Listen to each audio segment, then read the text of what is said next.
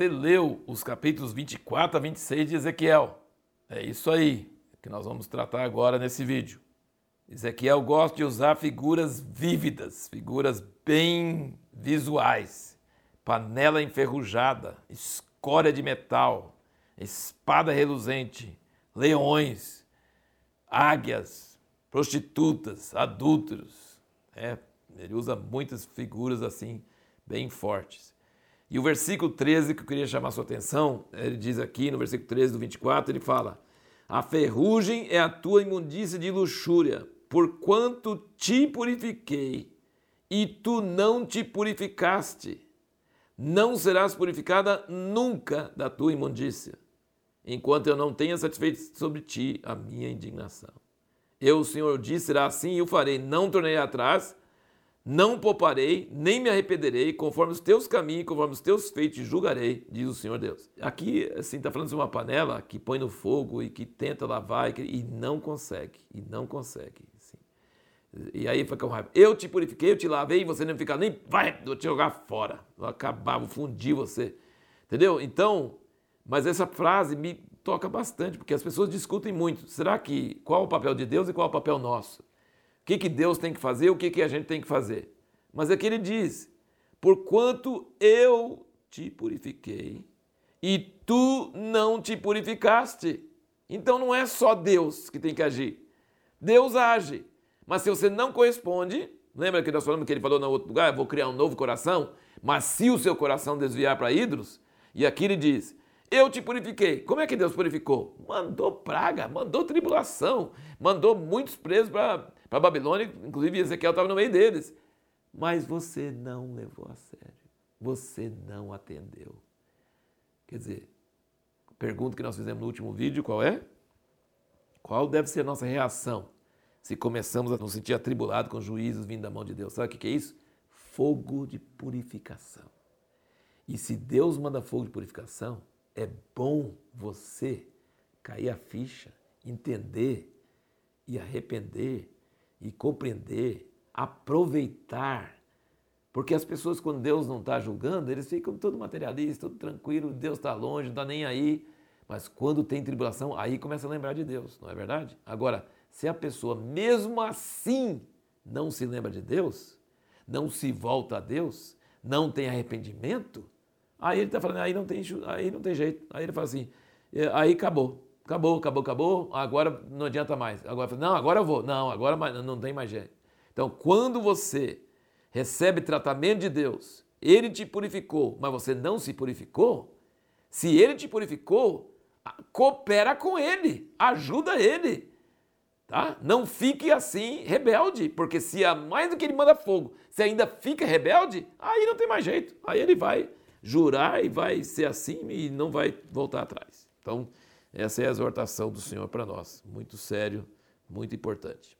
E aí, continuando aqui no capítulo 24, gente, ele fala que vai tirar o desejo dos olhos de Ezequiel, de um só golpe. Sabe o que é o desejo dos olhos dele? A esposa dele. E ele não pode chorar, tem que gemer em silêncio, não tem que fazer nada. E aí, diz no versículo 18: Assim falei ao povo pela manhã e à tarde morreu minha mulher e fiz pela manhã como se me deu ordem.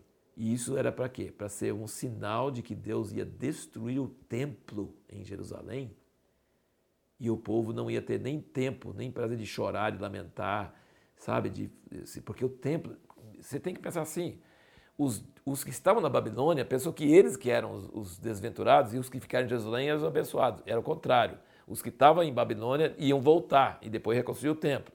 E os que estavam lá iam ser os desgraçados, porque eles não arrependiam nunca de nada. Se achavam certos e tudo, e é uma coisa terrível. Então era invertido. E aí ele diz: Eu vou acabar com o meu templo. Que ele já tinha falado com Salomão. Salomão, quando Salomão fez a casa, fez o templo, ele falou: Eu vou honrar essa casa, mas se vocês me desviarem, eu vou tornar essa casa uma vergonha, eu vou queimar, eu vou acabar com ela. E isso acabando com a casa de Deus lá na terra, o povo de Israel no meio das nações perdeu Perdeu o referencial, perdeu tudo que era de valor para eles. Assim como Ezequiel, perdendo a esposa, perdeu tudo que era de valor para ele. Veja bem, na vida do profeta e na vida de cada um de nós que somos sacerdotes do Senhor. Deus não está tão interessado em nossa felicidade, nosso sucesso pessoal, individual. É mais importante o propósito dele na terra do que a nossa felicidade. A esposa de Ezequiel morreu para ele poder servir de um sinal para o povo. Você já pensou?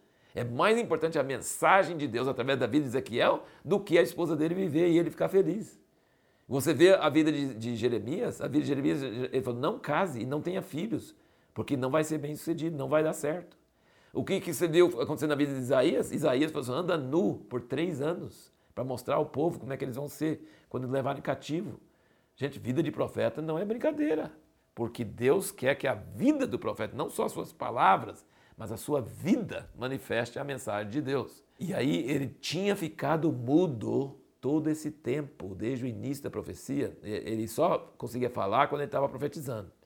É, quando ele falava palavras normais, ele não conseguia falar. E aí, quando aconteceu isso, ele conseguiu, ele não ficou mudo mais. Então foi um sinal de que o templo ia ser tomado e que aí, a partir, a, a profecia dele tinha sido cumprida, e aí ele ia começar a falar. Então, isso é uma coisa muito forte.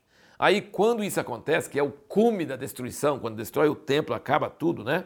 Aí, o que, que Deus começa a fazer? Ele, não, Ezequiel não começa a profetizar muito mais sobre Israel. Já avisou, já aconteceu. Agora ele vai falar sobre Amon, Moabe, Edom, Filisteus, Tiro, entendeu? Ele vai começar a falar sobre as outras nações.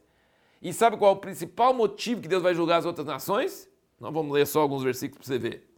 Versículo 3: Dize aos Amonitas: Ouvi a palavra do Senhor Deus, assim diz o Senhor Deus, visto que tu disseste, ah, contra o meu santuário quando foi profanado, e contra a terra de Israel quando foi assolada, e contra a casa de Judá quando foi para o cativeiro, por isso eis que te entregarei em possessão. Versículo 6: Porque assim diz o Senhor Deus, visto como bateste com as mãos e pateaste com os pés, e te alegraste com todo despeito do seu coração contra a terra de Israel e versículo 12. Cada nação é a mesma coisa. Assim diz o Senhor Deus, pois que Edom se ouve vingativamente para com a casa de Judá e se fez culpadíssimo vingando-se deles. Versículo 15.